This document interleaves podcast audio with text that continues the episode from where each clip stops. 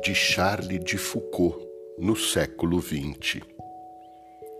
Em vossa ressurreição, em vossa felicidade infinita e eterna, tenho fonte de felicidade sem fim, base de felicidade que ninguém me pode tirar. Possuo eternamente o essencial do que constitui minha felicidade. Um bem que supera todo outro bem, o mais desejado dos meus desejos, o que é a substância da felicidade dos anjos e dos santos, o que fará da minha vida um céu, com a só e única condição de que eu vos ame.